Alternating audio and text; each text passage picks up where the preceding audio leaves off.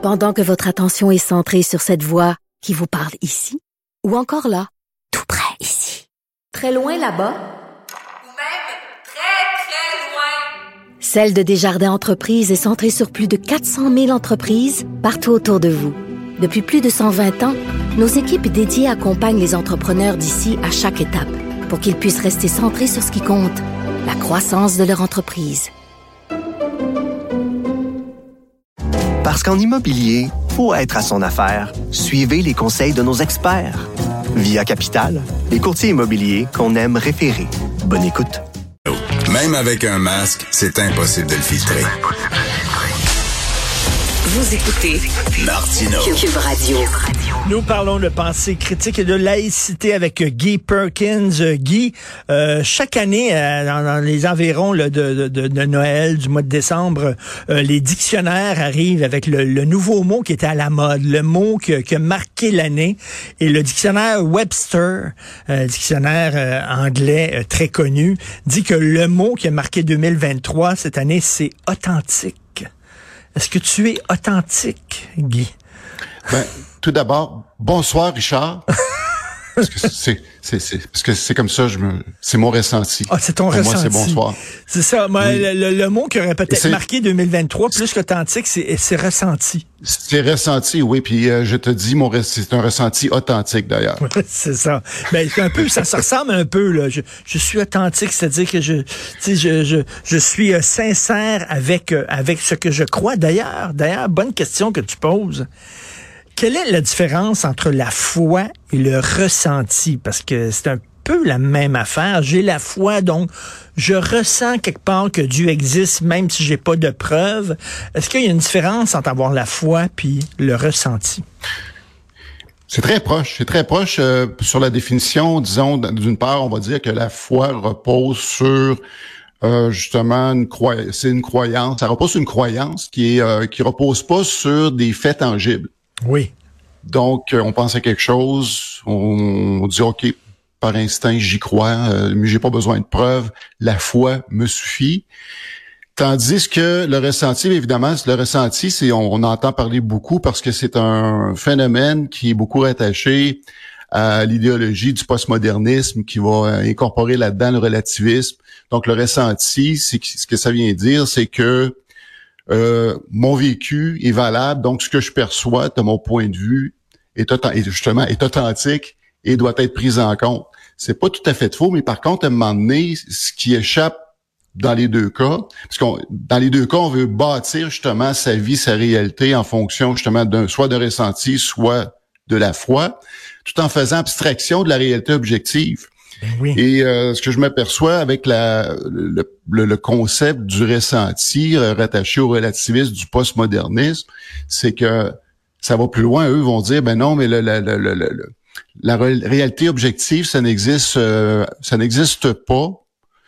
Donc, euh, c'est c'est justement, c'est c'est la, la réalité objective est subjective, puisqu'on dit, ben c'est c'est en fonction de, de nos biais qu'on Ben va oui, essayer et- de, de juger d'une réalité objective. Mais encore là, il y a une méthode scientifique qui est là comme pour contrebalancer cette, cette euh, Les gens qui Cette- croient que la Terre, les gens qui croient que la Terre est plate, par exemple. Il y a un documentaire sur Netflix là-dessus, là, qui oui, est hein, très c'est drôle. tellement bon. C'est très drôle, mais ils disent, regarde, il y a comme une courbe, puis si tu vois, là, mettons, euh, le soleil qui se couche, tout ça, tu vois que la Terre est comme ronde. Eux autres font fi euh, de, de, de la science, font fi de l'astronomie. Les autres, ils jugent ce qu'ils voient, leur ressenti. C'est tout. C'est ben c'est un exemple parfait que j'allais t'amener d'ailleurs. Justement, admettons là que tu euh, tu, tu, tu, flushes toutes tes connaissances que tu as appris à l'école en, en- en sciences de la nature, que tu jamais lu un livre, que tu jamais regardé la télé, puis que là, tu étais vraiment là, quasiment une page blanche, puis que tu sors dehors, puis tu regardes autour de toi, en fonction justement de ce que tes sens te présentent. Effectivement, tu, tu- tu ne peux que conclure que ah, ben, la, la- la Terre est plate, puis euh, ce qui est au-dessus de moi, c'est une sorte de, de verrière ou un plafond qu'on on sait pas trop qu'est-ce qu'il y en est, on sait pas qu'est-ce qu'il y a au-delà. Justement, nos perceptions sensorielles nous limitent, mais grâce justement à, à la rationalité, la méthode scientifique, on été capable d'aller au-delà de ce que nos sens nous, nous offraient. Donc, le ressenti, je, comprends ce que ces gens-là essayent, essayent de, de- de dire, parce que oui, on est, on est tous habi- euh, habités par des biais, Mais à un moment donné, faut, faut, faut prendre en compte justement que euh, il y a des gens qui ont porté un regard autre et qu'il faut les, les incorporer dans notre, C'est ce qui est vision du monde. Mais c'est intéressant ce que tu dis, Guy, parce que tu sais, on dit euh, de plus en plus que bon, euh, on est moins religieux qu'on était, mais la religion a changé. Maintenant, c'est le ressenti. Tu sais, avant, c'est que j'avais la foi, puis viens pas, mais il faut que tu respectes ma foi parce que c'est comme ça que je me sens. Je suis habité par euh, la, croyance en Dieu. Maintenant, c'est le ressenti. Par exemple, je suis une femme. Là, tu vas me dire, ben non, biologiquement, Richard, tu n'es pas une femme, biologiquement, tu es pas... Oui, mais mon ressenti a préséance sur la science. Mon ressenti est plus important que la science. Donc, c'est un peu comme la foi, là. C'est un peu la même Euh, chose. Tout à fait. Puis, puis d'ailleurs, ici, ben justement, dans les deux cas, que ce soit de- dans le cadre de la foi et du ressenti ou euh, l'idéologie du postmodernisme qui vont rejeter, quand ça leur convient, tout l'aspect de la rationalité, de la méthode scientifique. Par contre, quand ça fait leurs affaires, ils vont venir aller piger justement dans ce que la science a offrir pour venir conforter leurs propres idéologies. Puis c'est ça qui est drôle. Euh, parce que euh, d'ailleurs, ce que tu nommes là, c'est dans le fond, c'est le, le- le principe de la théorie du genre qui va justement puiser dans ce concept-là du ressenti. Et puis là, il y a une confusion qui s'est installée parce que la théorie du genre et la dysphorie du genre que la, la science a clairement identifié, c'est, c'est, c'est cliniquement cliniquement prouvé que le, le- le phénomène de la dysphorie du genre existe et c'est même mesuré euh, dans une, cer- d'une certaine façon, parce qu'on dit que c'est un peu moins que 1% de la population qui est atteinte de ça. Mais la théorie du genre n'a plus rien à voir avec ça. Mais quand les gens vont embarquer dans le phénomène de la théorie du genre, que c'est strictement fondé sur le ressenti, là, ils vont dire, ah ben là, il y a la dysphorie du genre, puis là, ils vont comme mélanger les deux. Mais on parle pas de la même chose du tout, là. Puis ce qui, et, et la part qui est inquiétante là-dedans, je sais que tu en as parlé tantôt avec euh, Joseph Facal, c'est que tu as des gens qui vont être euh, qui vont être confus dans tout ça parce qu'ils vont regarder les symptômes qu'ils ont, qui s'interrogent sur l'identité, qui ont des ressentis, disent ben moi je me sens comme l'autre genre puis tout ça. Ils vont aller fouiller sur internet, ils vont tomber là-dessus puis ils vont s'auto-diagnostiquer dysphorie du genre. Et c'est là le piège. Puis tout le monde fait ça, c'est-à-dire d'aller, euh, t'as des symptômes quelconques euh, physiques, tu vas aller sur internet. Moi le premier je l'ai fait. Docteur Je peux Google. dire que je, je me suis je me suis diagnostiqué à peu près 20 cancers depuis que Google existe.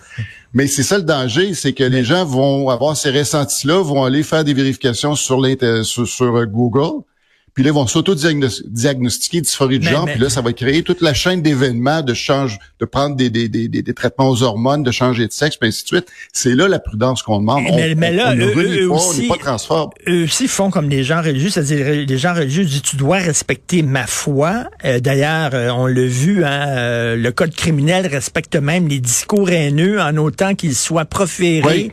euh, dans un Oui. cadre religieux. Donc, on, on pousse, on pousse le respect de la foi très très loin. Et eux disent ben la même chose avec mon ressenti. Si tu respectes la foi de Monsieur ici, tu dois respecter mon ressenti parce que c'est la même chose.